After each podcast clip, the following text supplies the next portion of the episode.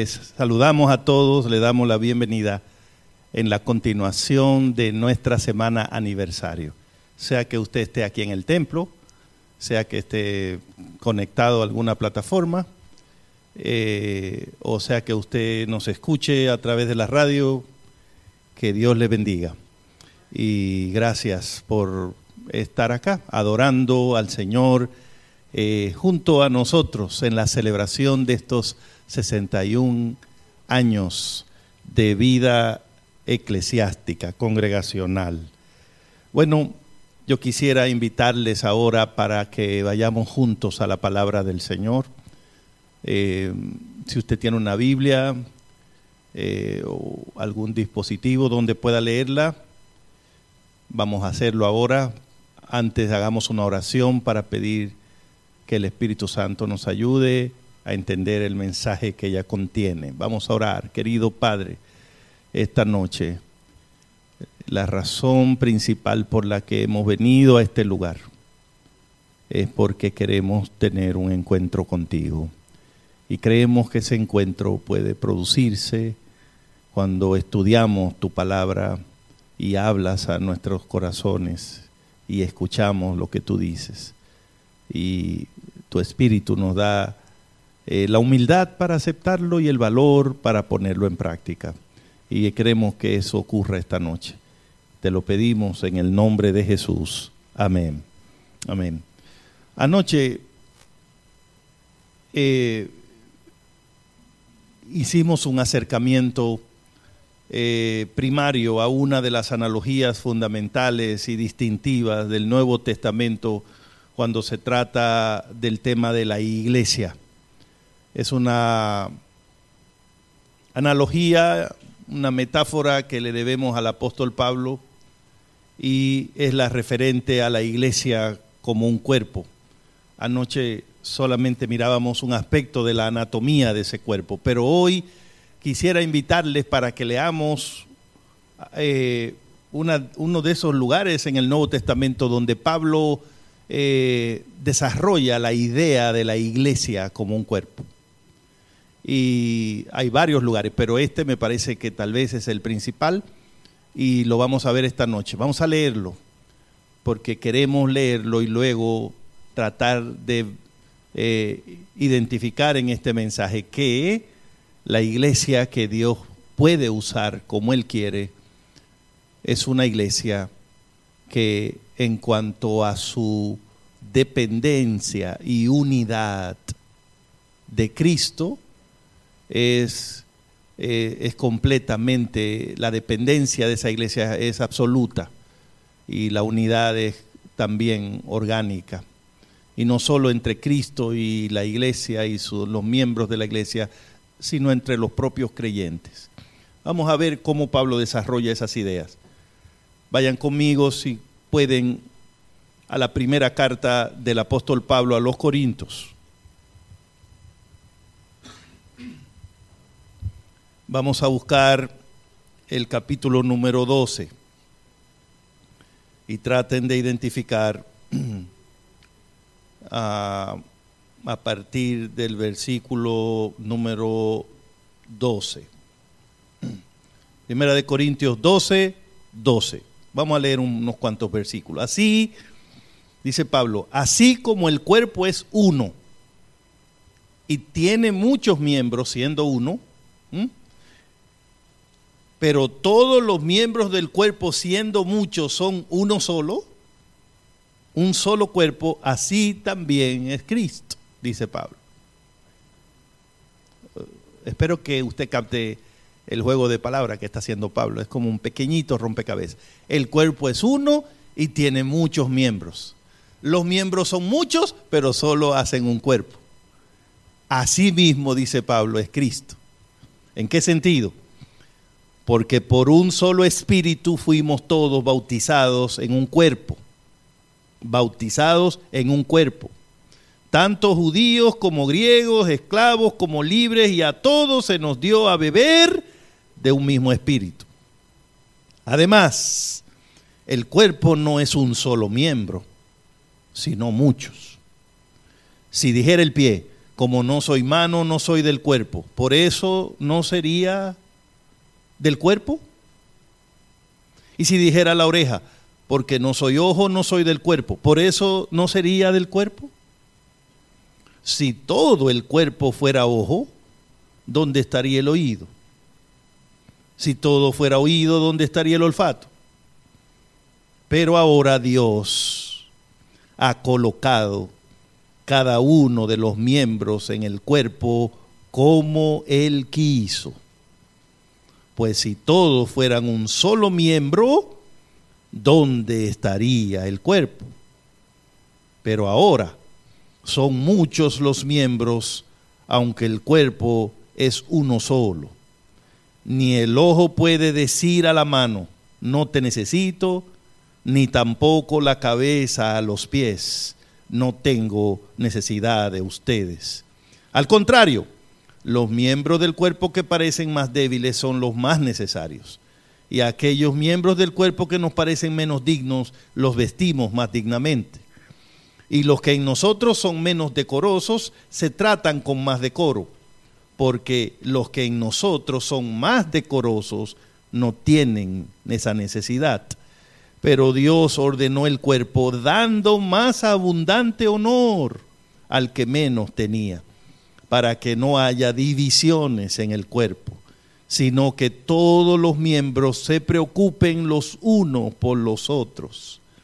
De manera que si un miembro padece, todos los miembros se duelen con él. Y si un miembro recibe honra, todos los miembros se gozan con él. Vosotros, pues, sois el cuerpo de Cristo y miembros, cada uno en particular. Que Dios bendiga su santa palabra, hermanos. Acabamos de ir al Nuevo Testamento, a una de las porciones más reveladoras que tienen que ver con la doctrina de la iglesia desarrollada por el apóstol Pablo. En realidad, hermano, lo que el apóstol dice acá es maravilloso. Es sabiduría de Dios para nosotros. Si la iglesia, cualquier congregación que entienda estas ideas y las practique, lo que va a haber es un, un, ambiente de crecimiento espiritual, un, un ambiente de, de, amor, de aceptación, de apoyo mutuo, un ambiente de comunión, un ambiente que sin duda va a glorificar el nombre de Dios. Pero ah, hagamos algunas reflexiones sobre lo que Pablo dice en esta porción de la Biblia, ¿no? Lógicamente, el resumen eh, que deberíamos eh, establecer como base de esas reflexiones es que la iglesia, dice Pablo, es el cuerpo de Cristo. Y cuando habla de la iglesia no está refiriéndose a este eh, hermoso edificio, no, está hablando de nosotros. Pablo dice, vosotros sois el cuerpo de Cristo. ¿Ok? Vosotros, ahí ya es como eh, eh, lo que todos formamos, ¿no? Y luego refiriéndose a cada uno de manera particular y dice, y miembros cada uno en particular. O sea, usted es, usted es parte del cuerpo de Cristo y usted es una parte de ese cuerpo, usted es miembro de ese cuerpo. Hay, hay ahí varias ideas interesantes que el apóstol eh, desarrolla. Tal vez lo primero que deba decirse relacionado con esta imagen de que de ver la iglesia como un cuerpo es que el Nuevo Testamento no enseña que la iglesia sea un cuerpo en sí misma. ¿Ok?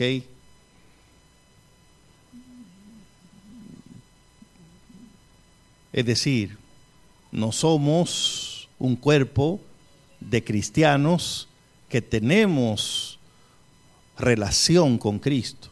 Es decir, La iglesia no es algo que se formó, que nosotros constituimos y luego Cristo nos dijo, oiga, ustedes eh, quieren apoyarme, o sea, y nosotros entramos en una relación con Él. Eh, no, eso no es lo que está diciendo el Nuevo Testamento, porque decir eso sería decir que la iglesia tiene una capacidad de maniobrar o de actuar o tiene existencia propia fuera de Cristo. En realidad, lo que Pablo está diciendo es que somos cristianos que pertenecemos al cuerpo de Cristo. Cristianos que pertenecemos al cuerpo de Cristo. ¿Y cuál es el cuerpo de Cristo? Dice Pablo. La iglesia. Nadie solo es el cuerpo de Cristo. Nadie. Ninguno de nosotros solo puede decir, yo soy el cuerpo de Cristo. Por lo tanto, nadie puede decir aquí, yo soy la iglesia. Yo, lo, yo, sé, yo soy el que dice aquí cómo son las cosas. Porque la iglesia es el cuerpo de Cristo. En el momento en que nosotros le entregamos la vida a Cristo y Él nos trae a su iglesia, en ese momento nosotros somos, nos hacemos parte del cuerpo de Cristo. Un miembro del cuerpo de Cristo. Eso es muy importante que lo entendamos. Por eso el concepto bíblico es que la iglesia es un cuerpo en Cristo. En Cristo. Romanos. Romanos. Es un pequeño, yo esperaría una especie de estudio bíblico. Romanos capítulo 12, versículo 5, el apóstol mismo, el mismo apóstol Pablo. Así nosotros, siendo muchos, somos un cuerpo en Cristo y todos miembros los unos de los otros. Si usted nota, Pablo repite estos conceptos a diferentes iglesias a las cuales él escribe, pero él no varía el concepto, no. Nosotros, dice él, siendo muchos, somos un cuerpo en Cristo, en Cristo. O sea, fuera de Cristo no existe ese concepto de cuerpo para la iglesia. La iglesia solo puede ser un cuerpo y funcionar como un cuerpo cuando está en Cristo, cuando está sometida a la cabeza que es Cristo Jesús. Por eso Pablo también en Primera de Corintios capítulo 12 versículo 27, que lo acabamos de leer, nos dice, "Vosotros sois el cuerpo de Cristo." De Cristo. Entonces, Pablo está lejos de promover la idea de que la iglesia tenga algún sentido o alguna capacidad de acción eh, independientemente de su relación con Cristo. En el momento, hermanos, en que alguien se, desconecta de la iglesia, se desconectó del cuerpo de Cristo.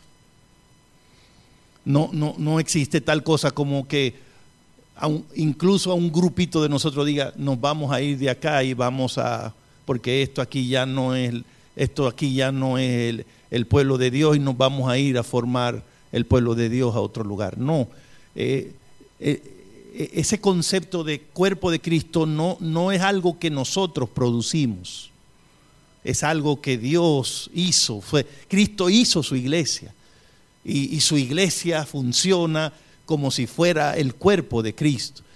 Por lo tanto, para yo ser parte del cuerpo de Cristo, tengo que estar en la iglesia y tengo que estar sometido a la autoridad espiritual de Cristo, sea la de Él mismo, como se revela en su palabra, o sea también la autoridad espiritual que Él delega a las personas a través de las cuales Él dirige en su iglesia. Así que Pablo no está tratando de decir que la iglesia tiene cierto poder o cierta capacidad que Cristo usa. No. Pablo está diciendo que en realidad cualquier cosa que hace la iglesia se debe a la unidad que tiene con Cristo. Se debe al sometimiento que tiene con Cristo. A, a la dirección de Cristo, a la provisión de Cristo, a la sabiduría y al poder de Cristo.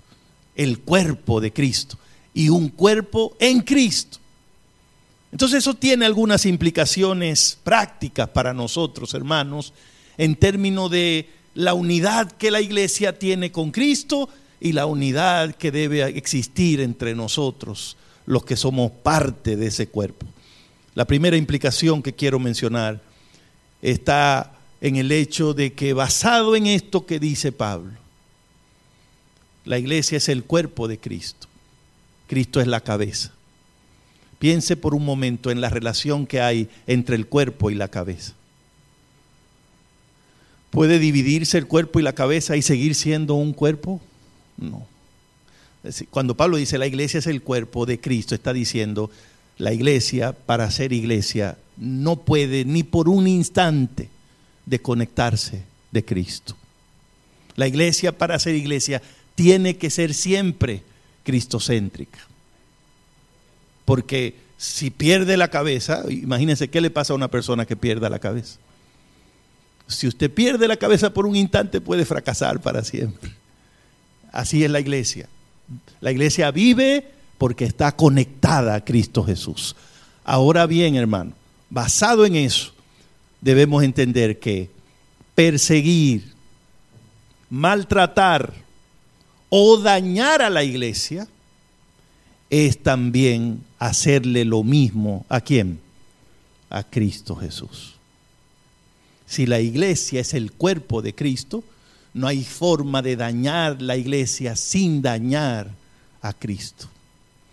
No hay forma de maltratar la iglesia sin que ese maltrato lo reciba Cristo.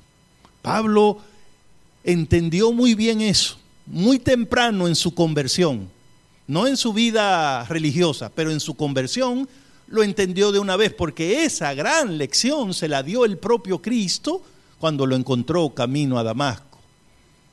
En Hechos capítulo 9 se narra ese episodio. ¿A qué iba Pablo hacia Damasco? ¿A qué iba? A perseguir a los miembros de la iglesia, porque según él estaban haciéndole daño a la obra de Dios iba a perseguirlos para encarcelarlos. Y en el camino ningún cristiano se le apareció, porque cuando los cristianos oían que Pablo venía, todos salían huyendo. Era un león el Pablo. Así que cuando las cosas se ponen así tan complicadas y alguien quiere poner a la iglesia contra la pared, entonces Cristo mismo viene y resuelve el asunto. Porque nunca olviden una cosa. En Efesios 5:23 Cristo dice que Él es el salvador de la iglesia. Cualquier cosa que le pase a esta iglesia, Cristo va a resolver eso. Cualquier cosa que le falte a esta iglesia, que sea necesaria para la voluntad de Dios, Cristo va a proveer todo lo que sea necesario para esta iglesia. La iglesia está segura y completa en Cristo Jesús.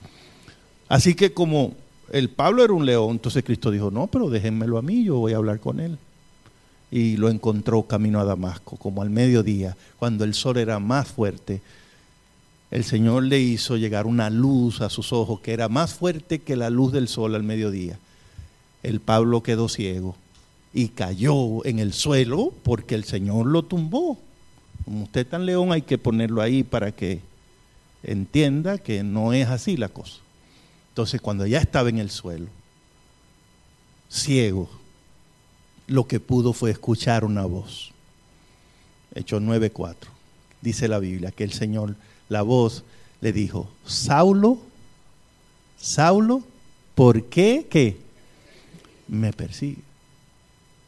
Ok, hasta ahí va bien. Saulo está ciego. Él podía pensar, bueno, debe ser alguno de esos cristianos que yo voy a buscar preso, que se enteró de que yo iba para allá y, y vino a enfrentarme. Entonces Saulo dijo, ¿cuál fue la respuesta de Saulo? ¿Quién eres? ¿Quién eres? no estaba viendo, ¿quién eres? Y entonces vino la respuesta de Cristo, yo soy quién? Jesús, a quien tú qué? Persigues. Usted sabe las implicaciones que esto tiene. Pablo iba a perseguir cristianos, pero el que se le aparece es Cristo y le dice, tú me estás persiguiendo a mí. ¿Qué es lo que eso significa? El que persigue a la iglesia, persigue a Cristo. El que le daña a la iglesia a Cristo de cualquier forma está dañando a Cristo. El que maltrata a la iglesia, el que hace que la iglesia se debilite, el que crea problemas, daños, eh, pleitos, eh, resentimiento, odios, divisiones en la iglesia, está haciéndole eso a Cristo y por supuesto va a tener la respuesta de parte de Cristo. Pablo quería que los que eran parte de la iglesia entendieran que la unidad de la iglesia es una unidad orgánica, porque es como el cuerpo. Una unidad orgánica quiere decir un, ente que, está compuesto por muchas partes, pero la relación de esas partes es de interdependencia, una depende de la otra. Pablo dijo, no hay forma de, de que usted hiera el cuerpo por acá, por un área, y crea que la otra no lo va a sentir, o crea que la cabeza no va a reaccionar. Dividir la iglesia, perseguir la iglesia, es perseguir a Cristo. Y claro, él mismo también fue un poco más específico cuando dijo que cualquiera que cause algún tipo de división en la iglesia está tratando de dividir a Cristo.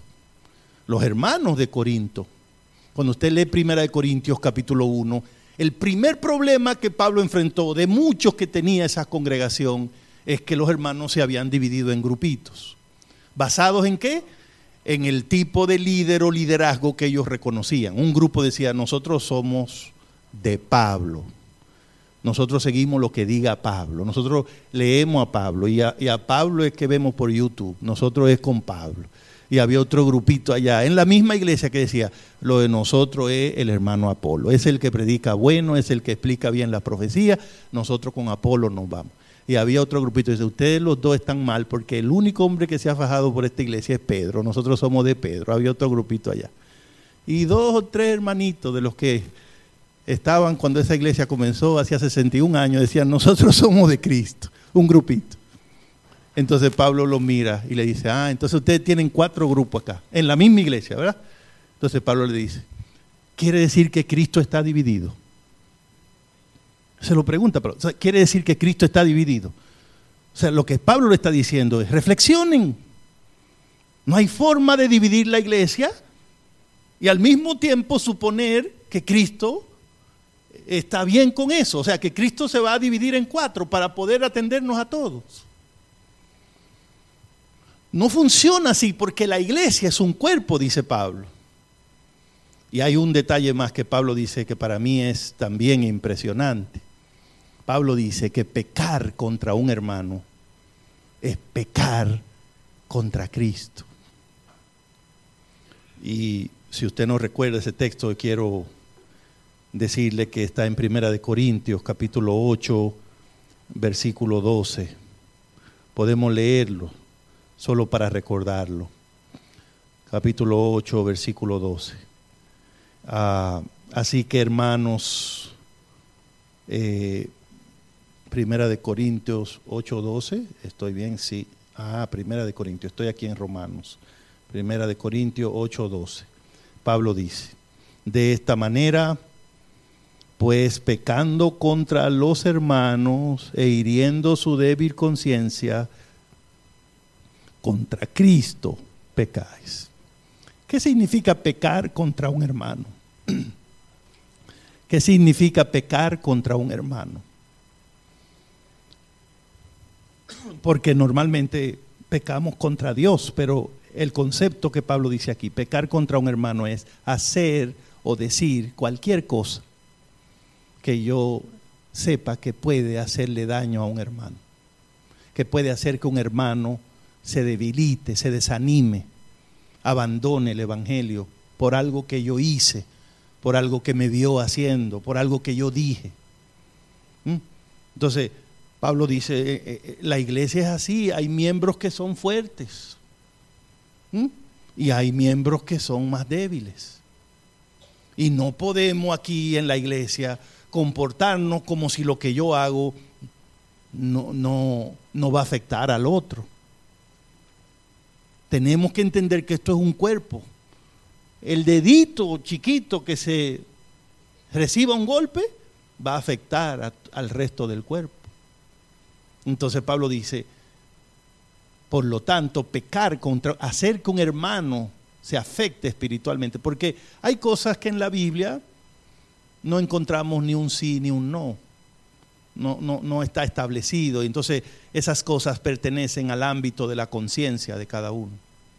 Y puede ser que en la libertad que tú tengas con Cristo hay algún detalle que tú no veas que eso sea un problema. Pablo estaba enfrentando eso en 1 Corintios 8. La iglesia estaba preguntándole, Pablo, aquí hay un grupo de hermanos que van a la carnicería, compran una carne, no era carne inmunda, pero el problema era que parte de la carne de esos animales era sacrificada a los ídolos paganos. Entonces Pablo dice, aquí hay hermanos que van y se comen el resto de la carne de esos animales. Nosotros queremos que tú le digas algo, Pablo. Y entonces los hermanos que se comían la carne decían, pero ¿cuál es el problema?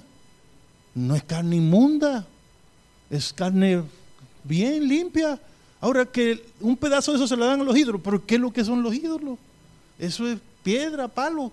O sea, según los hermanos que se comían la cosa, los hermanos que no querían eran hermanos de mente estrecha, hermanos débiles, que cualquier cosita lo afectaba. Y según los hermanos que no se la comían, los que se la comían eran unos hermanos impíos y que así la iglesia no iba a echar adelante. El problema es que entre que se averiguaba cuál de los dos tenía razón, habían dividido la iglesia. Y ese es el problema cuando nos ponemos a discutir sobre opiniones. Entonces Pablo da una serie de consejos a la iglesia, pero uno de los consejos que da es, si tú tienes tu libertad en Cristo para hacer alguna cosa que tú crees que no es pecado, que no hace daño para ti, pero tú sabes que en tu iglesia hay alguien que eso le va a hacer daño, por amor a Cristo, no haga eso delante de esa persona. Y no es hipocresía, es usar tu libertad con sabiduría. Si hay cosas que tú crees, la Biblia no la contradice, pero hay otro que no cree, ¿para qué ponerte a hacerlo arriba de él, donde él lo vea? Ese hermano se afecta, se va de la iglesia, cometiste un pecado contra ese hermano y dice Pablo, ese pecado también va contra Cristo. Cuando Pablo habla de la iglesia como un cuerpo, él quiere que nosotros sepamos que Cristo no quiere que le afecten a ninguno de sus miembros que están acá por débiles que sean, por mente estrecha que usted crea que sea una persona, ese es un hijo, una hija de Dios. Cristo dio su vida por él en la cruz del Calvario y lo trajo a su iglesia para trabajar con esa mente del tamaño que sea y llevarlo al reino de los cielos. Y él no quiere que su mente tan ancha y tan fuerte como usted la tiene vaya a dañar a esa persona. Así que él quiere que entre nosotros no cometamos pecados contra los hermanos decir algo que yo sé que el hermano fulano va a saltar desde que yo diga eso. Venir aquí a hacer una cosa que yo estoy seguro que hay tres hermanas que se van a ir desde que yo lo haga. Eso no se hace. No se hace. ¿Por qué? Porque por amor a Cristo no hacemos nada que cause problema en la iglesia. No hacemos nada que cause división. No decimos nada que pueda afectar a un solo hermano en la iglesia. Un solo hermano. No hacemos eso. Pablo dice en Romanos 14, 19, debemos procurar lo que contribuye a la paz y a la mutua edificación. Si yo sé que un tema nos divide, ese tema no se trata aquí. Ese tema no se trata aquí. No estoy hablando de principios bíblicos, no estoy hablando de una ley de Dios, de temas que nos dividen. Hay iglesias que no avanzan porque se concentran en temas que nunca vamos a estar de acuerdo en ellos hasta que venga Cristo. Entonces Pablo dice, no, en la iglesia se habla de lo que no dañe la paz y de lo que edifique a todo el mundo. ¿Qué edifica a todo el mundo? Hablar de Cristo, por ejemplo. Pero si usted tiene ciertas ideas, está bien tenerlas. Y si usted tiene ciertas opiniones, está bien tenerlas de esa puerta para allá. Pero aquí no bregamos con opiniones. No discutimos opiniones, dice Pablo en la iglesia. ¿Por qué? Porque su opinión, mi opinión es eso. Mi opinión. Yo tengo la mía, pero ¿qué pasa? Usted tiene la suya. Y se va a armar un problema aquí. Y por eso está prohibido que en la iglesia hablemos de esas cosas, discutamos esas cosas. Y por eso el punto de unidad, porque aquí mire, si nos miramos, aquí no hay dos que seamos iguales, dos que pensemos iguales. Hasta los esposos que vienen juntos tienen sus detalles. Los padres, los hijos, todos. Entonces, lo que hemos descubierto, que hay un solo punto que cuando nos paramos ahí todos nos sentimos bien. Ese punto se llama Cristo Jesús. Entonces Pablo explica eso, hermano. Nunca lo olviden, nunca lo olviden. La iglesia tiene una relación con Cristo que es inviolable. No hay forma de hacerle un daño a la iglesia y pensar que usted no le hizo nada a Cristo. No hay forma. Cada vez que usted vaya a hacer algo, a decir algo de la iglesia, piense en que la iglesia es el cuerpo de Cristo es el cuerpo de Cristo. A veces usted se puede enojar con alguien aquí, pero eso no significa que le va a hacer un daño a la iglesia por eso. Hay gente que se enojan con alguien y entonces dejan de venir al culto. Pero ¿quién tiene la culpa? ¿El hermano o Cristo? Porque la iglesia es de Cristo. Hay hermanos que por un problema dejan de leer la Biblia o dejan de orar o ya no quieren tomar cargo en la iglesia y dicen, yo no vuelvo a trabajar aquí. Pero ¿de qué se trata? ¿Mm? ¿De qué se trata? No podemos tomar decisiones así tratando como de desquitarnos de algo o de reaccionar a algo sin pensar que no le vamos a hacer daño a todo el cuerpo de Cristo. Porque la unidad de nosotros es una unidad orgánica, orgánica. Entonces, tal vez donde Pablo más usa este asunto de la iglesia como un cuerpo es cuando él desarrolla el tema de las relaciones entre nosotros los cristianos. Y en este punto Pablo nos ayuda a entender que hay un cuerpo, pero somos muchos miembros. Y eso es lo que a veces a algunos nos cuesta entender. Y le podemos causar un gran daño a la iglesia. La iglesia es una. Perfecto. Pero la iglesia está compuesta por muchos miembros. Así que sería muy peligroso que alguien intente que aquí seamos uniformes. Sería muy peligroso que yo crea que para ser un buen adventista hay que parecerse a mí, hay que vestir como yo visto, hay que comer como yo como, hay que oír la música que a mí me gusta. Y entonces ahí viene el problema de que comenzamos a compararnos unos con otros. Y yo digo, ese hermano Willy, ah, es un impío. Míralo, la música que oye. Mira lo que come. Pero el hermano no está haciendo nada malo. Es solo que él no cuadra con mi opinión, con lo que yo pienso. Porque yo en realidad pienso que para que la iglesia sea buena, todos deberíamos como hacer las cosas igualito. Pero Pablo está diciendo, no, porque la iglesia no es una zona franca que produce cristianos en serie con un molde y lo suelta todo millones de ellos igualitos. No, no, no puede ser. La naturaleza de la iglesia dice que a Dios no le molesta la diversidad. Que Dios tiene poder para producir unidad dentro de la diversidad. Porque la unidad de la iglesia jamás está basada en que nosotros nos pongamos de acuerdo. La unidad de la iglesia es en Cristo Jesús. O sea, ¿Cómo la iglesia de Gascue puede estar unida? Que un montón de gente que pensamos totalmente distinto y que somos diferentes y que venimos de barrios distintos y de, y de contextos sociales diferentes y de, de un pasado diferente, llegamos aquí, pero hay una cosa en la que estamos de acuerdo. Vamos a hacer lo que Cristo diga. Vamos a servirle a Cristo en esta iglesia. Vamos a adorar a Cristo. Y eso nos une. Eso nos une. Si nos salimos de ahí, hermano, lo único que se va a armar aquí es un zafarrancho, es un pleito constante. Bueno, Pablo llegó a decirle a una iglesia, hermano, si por lo menos se muerden ahí unos con otros, no se coman por lo menos. Pero la Biblia sabe, hermano, que donde se metan gente va a haber pleito. Donde usted junte dos, dos, ahí va a haber pleito. Pregúntele a todo el que está casado acá. Dos, hay pleitos. Dos, unos con otros se encuentran los defectos. Yo lo veo con mi esposa. Ella dice que yo tengo defectos. Yo no los he encontrado, pero yo a ella sí le encuentro mucho. Y ahí estamos, 30 años en eso, que yo tengo, que ella tiene. Yo solo veo los de ella, pero ella dice que ella ve los míos. Dos gente nada más, en 30 años. No nos hemos podido poner totalmente de acuerdo. Ahora usted quiere tener una idea del experimento que Dios está haciendo en esta iglesia. 61 años juntando gente de todos los sitios, dejando que se meta aquí el que quiera. ¿A quién se le ocurre que vamos a poder mantener esta iglesia haciendo uniformes? ¿A quién se le ocurre forzar una situación donde todo el mundo tiene que hacer las cosas como diga fulano o fulana? Eso no va a pasar. Y por eso Pablo, el Espíritu Santo usó Pablo para decirnos, no, no, no, no, la iglesia es un cuerpo, o sea, es uno, pero compuesto por muchos miembros.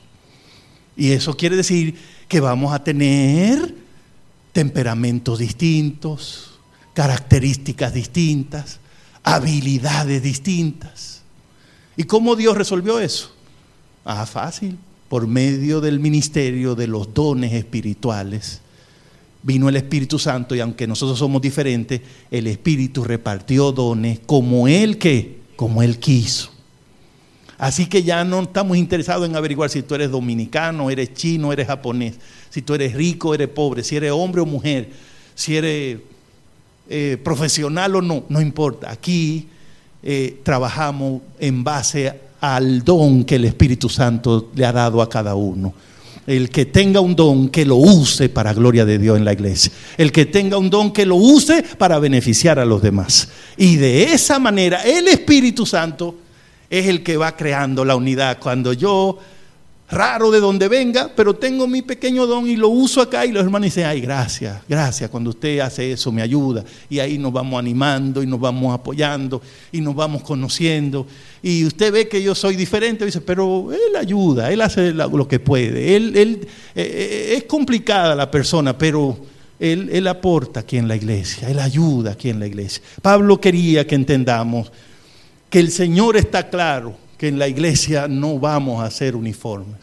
Y por eso en Efesios 4:11 en adelante Pablo dice, y él mismo, o sea, el mismo dueño de la iglesia dijo que algunos iban a ser apóstoles, que otros iban a ser evangelistas, que otros iban a ser pastores y maestros, que otros iban a ser dirigentes, que o sea, Dios no tiene problema con la diversidad. A Dios le encanta la diversidad. La riqueza de la iglesia es que cada uno de nosotros tenemos un potencial en Cristo Jesús. No tienes que parecerte a mí para ser un buen adventista, pero yo no tengo que parecerme a ti. Con mi personalidad, con mi pasado, con mi forma de pensar, Dios puede hacer algo a través de mí y lo puede hacer a través de ti. Y en eso es que tenemos que estar unidos en eso. No tenemos que ser de la misma clase social, no tenemos que tener las mismas ideas, pero estamos unidos en que hay que hacer lo que se pueda para que la obra de Dios siga adelante, para que la iglesia esté bien espiritualmente. Hermano, esto es una cosa maravillosa, es, es algo lindo, porque la implicación al final que hay en todo esto es que cuando uno entra a la iglesia, uno es miembro en particular. O sea, usted es miembro en particular. ¿Ok? No tiene que juntarse con otro para ser miembro, no tiene que ser como otro para ser miembro. Pablo dice, y cada uno de vosotros es miembro en particular, es decir, tal y como es, es miembro. Con lo que pueda hacer, es miembro. De donde venga, es miembro. Significa que aquí no hay nadie que esté de más. Aquí no hay nadie que se pueda decir, hermano, ¿usted aquí para qué sirve? No, jamás, porque cada uno es miembro en particular. Miembro en particular. Ahora bien, todos nosotros formamos un cuerpo. Y eso quiere decir que cuando Dios me trae a su iglesia y me hace miembro de ella, entonces ya yo no me pertenezco ya no me pertenezco, ahora pertenezco al cuerpo. Al cuerpo. Por eso que Pablo dice, oh, la oreja puede decir, yo no soy ojo, así que a mí no me hablen de nada. No, aunque no es ojo, está aquí y cualquier dolor ahí hace que los ojos se cierren. Mi ilustración favorita de entender la iglesia como un cuerpo precisamente tiene que ver con los ojos y las orejas y la nariz. Porque dicen que una vez hubo una discusión con los órganos que están en la cara. Y la discusión era para averiguar cuál de todo era el más importante. Y ahí estaban, las orejas decían, los ojos decían, la nariz, la boca. Un día el ojo derecho se despertó más temprano que el izquierdo y se quedó pensando. Después de un rato de pensar, despertó al otro y le dijo, despierta, tengo una información que darte. Ya llegué a la conclusión. Lo más importante de todos los miembros que están en la cara somos nosotros los ojos. Y entonces el otro despertó y, oh, llegaste. ¿Y cómo? Sí, sí, sí, somos nosotros, le dijo. Ponte a pensar, le dijo. Tú no eres la mente, pero ponte a pensar. Nosotros somos los que vemos el tamaño, el color. O sea, sin nosotros, ¿qué? Y entonces el otro dijo, uy, sí, pero es verdad, nosotros somos muy importantes, muy importantes. Muy bien, pues bueno, qué bueno, somos lo más importante. Le dijo el derecho, sí, pero no te descuides. ¿Por qué? Porque hay un problema. ¿Y cuál es el problema? Entonces el ojo derecho le, le señaló para abajo, le dijo la nariz. La nariz, ella cree que es la más importante. ¿Pero por qué dice eso? Fíjate, obsérvala. Ella siempre quiere llegar adelante. Y no importa para dónde uno se vire, ella siempre nos gana. Llega, aunque sea por una nariz primero que nosotros.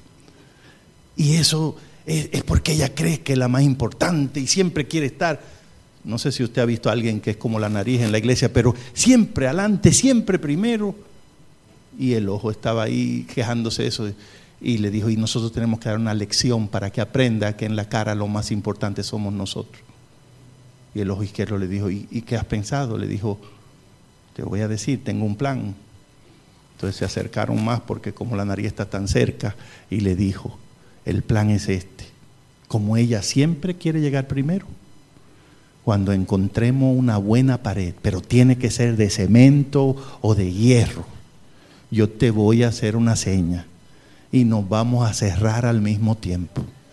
Y ella va a ir a saber allá quiénes son los más importantes en la cara. Y bueno, así lo hicieron. Encontraron la pared y se hicieron la seña y se cerraron. Y allá fue la nariz a meterse completa en la pared. Completa.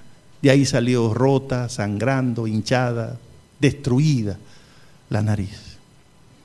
Por la maldad que le hicieron los ojos. Por demostrar quién era el más importante. Y luego que la nariz está toda sangrando, hinchada y rota, ¿quiénes creen ustedes que fueron los primeros que se pusieron a llorar? Pues los ojos.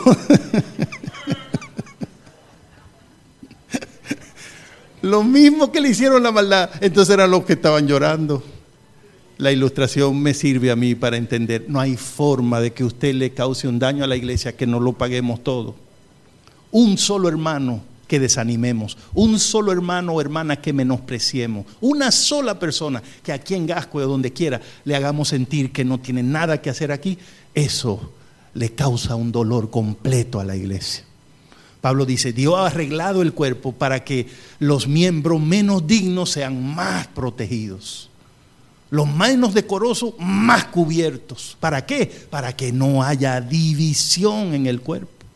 Para que no haya ese miembro que se quede detrás. Esa persona que nadie lo tome en cuenta. Hermanos queridos, 61 años después de nuestra historia, el Señor está aquí recordándonos que los años que vienen por venir deben ser años en el que nos amemos unos a otros en Cristo Jesús, nos apoyemos unos a otros y sepamos una cosa, ya Cristo nos metió aquí y ¿saben qué? Ya que estamos metidos aquí, ahora hay una unidad entre nosotros, que el hermano que llora, lloramos todos. Y el hermano que le va bien, de alguna manera eso nos ayuda a todos. Por eso debemos orar los unos por los otros perdonarnos unos a otros, soportarnos los unos a los otros, ayudarnos los unos a los otros, porque la iglesia es un cuerpo, es un cuerpo, pero es un cuerpo con muchos miembros. No te sorprenda de la diversidad, no te moleste de la diversidad. Pablo dice, soportense unos a otros. ¿Saben qué significa soportarnos unos a otros? Significa simplemente que en la iglesia hay personas que nunca te han hecho nada malo, pero por alguna razón no te caen como tan bien. Hay algo en esas personas que no te gusta. No sé qué es. Tal vez muy grande o muy pequeño. O habla muy duro, se ríe feo. O cacarea mucho su espiritualidad, o se la da en mucho, o te lo encuentra orgulloso, muy humilde, o no sabe hablar, o no se sabe vestir. No sé qué es lo que no te gusta. Pero Pablo dice, como es parte del cuerpo, tenemos que soportarnos unos a otros. Hay gente que no le gusta cómo tiene la nariz, pero no se la va a arrancar, ¿verdad, hermanos? Sí, hay gente que quisiera tener otro pelo, pero ¿qué vamos a hacer? Ese fue el que salió. ¿Y qué hay que hacer entonces? Sopórtese su pelo, aguántese su nariz, aguántese el tamaño que le tocó, disfrútelo, encuéntrele el lado amable. Entonces, así es la iglesia, como un cuerpo, hay muchos miembros. ¿Quién tiene que estar aquí asombrándose de que haya uno pequeño, chiquito? Que haya uno tímido, que haya uno que habla demasiado. Es así el cuerpo. Pero todos son parte del cuerpo. Todos tienen una función. Todos sirven para algo. Y si uno de ellos no está o le pasa algo, todos vamos a pagar las consecuencias. Hermano, lo más lindo que Dios hizo fue hacer que su iglesia funcionara como un cuerpo, porque ahora nadie puede venir aquí a vivir para sí mismo o a decir, yo soy de aquí, pero no se me peguen. Como era el fariseo de Lucas 18, que iba al templo, pero él oraba consigo mismo, no con los hermanos, él solo. Te doy gracias, Señor, porque no soy como esos delincuentes que están ahí, ladrones, adúlteros, mentirosos, todito. Así no. Dice la Biblia que se fue a su casa sin ser qué? Perdonado, sin ser bendecido por Dios, porque la iglesia no funciona así.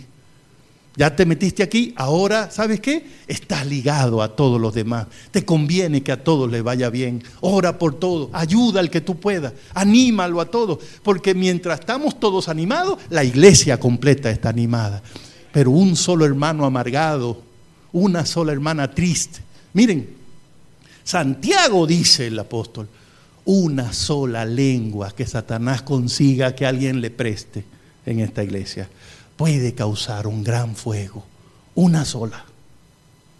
Una sola lengua desatada en una iglesia puede dañar familias, puede dañar reputaciones, puede dañar la junta directiva. Necesitamos que todos estemos contentos en Cristo Jesús. Y hermanos queridos, al final de esta aplicación, eh, la verdad más sobresaliente que queda es que si la iglesia es el cuerpo de Cristo, entonces ya quedó clarísimo que es Cristo, ¿verdad? Cristo es la cabeza de la iglesia. Y la cabeza tiene su lugar. Usted nunca va a encontrar la cabeza allá donde están los pies. La cabeza tiene su lugar, singular, diferente. Eso quiere decir que la iglesia no es una extensión de Cristo. La iglesia es el cuerpo de Cristo, no Cristo. No adoramos la iglesia, no vivimos para la iglesia, no hacemos de la iglesia el centro de nuestra vida. El centro es Cristo. Vivimos para Cristo. La iglesia no es el tesoro. La iglesia es un vaso de barro pero en ese vaso de barro va el tesoro que es Cristo Jesús. No te enamores de la iglesia, enamórate de Cristo Jesús. Pero como si estás enamorado de Cristo, le vas a cuidar a su cuerpo, ¿verdad? Y le vas a cuidar a todos los miembrecitos que él tiene en ese cuerpo. No le va a andar criticando el cuerpo a Cristo si tú lo quieres, ¿verdad? A nadie le gusta que le critiquen el cuerpo. A nadie. Entonces hay grandes verdades para nosotros ahí para entender que dependemos completamente de Cristo. No hay de otra, hermano. Gascue en 61 años no ha encontrado otra forma de ser iglesia que no sea dependiendo de Cristo. Y no la va a encontrar, porque no existe. Así que, hermanos queridos, esta noche, en nuestro aniversario, le gustaría que le pidamos al Señor, Señor, ya somos un cuerpo en ti, ya somos tu cuerpo. Ahora enséñanos a vivir como el cuerpo de Cristo que somos y miembros los unos de los otros. Ayúdame a no traer a este cuerpo ningún virus, ninguna enfermedad, ninguna mala costumbre. Y ayúdame a que yo nunca haga o diga algo que pueda dañar o afectar a alguna persona por quien tú diste tu vida en la cruz del Calvario. ¿No les parece que esa sería una buena oración para nuestro aniversario, hermano? Todos aquellos que quieran ser parte de ese cuerpo de manera positiva, saludable, y que estén felices de estar aquí junto con todos los demás. Levántense y oremos. Querido Padre y querido Dios, gracias por usar a Pablo para explicarnos cómo funciona tu iglesia. ¿Cómo sería, Señor, si tú no hubiese dicho estas cosas? ¿Cómo nos llevaríamos si tú no nos hubiese explicado que aún con toda la diversidad que representamos, tú tienes una forma de mantenernos unidos, tú tienes una forma de mantenernos enfocados y juntos. Gracias Señor. Aceptamos tu plan para la iglesia y para nuestra vida. Estamos contentos con la manera como tú diriges tu iglesia y a cada uno de nosotros. Y Señor, como lo hemos dicho esta noche, número uno, la iglesia de Gascue públicamente testifica, confiesa y proclama que el Cristo es la cabeza de esta iglesia, el Salvador, el soberano, el dueño, todo, todo lo de esta iglesia. Pero también, Señor, queremos pedirte que como miembro de tu cuerpo acá, nunca traigamos a esta iglesia algo que la dañe una idea, una actitud, un acto que la avergüence, que la desacredite o que no contribuya al avance de ella. Y Señor, líbranos de pecar contra algún hermano o hermana. Líbranos de decir algo que pueda desanimar a alguien, debilitar a alguien o ser la excusa para que alguien diga, me voy de esta iglesia. Líbranos de eso, Señor que así como estamos juntos en el culto, juntos lleguemos al reino de los cielos. Es nuestra oración en el nombre de Jesús. Amén, amén. Que Dios les bendiga, hermanos.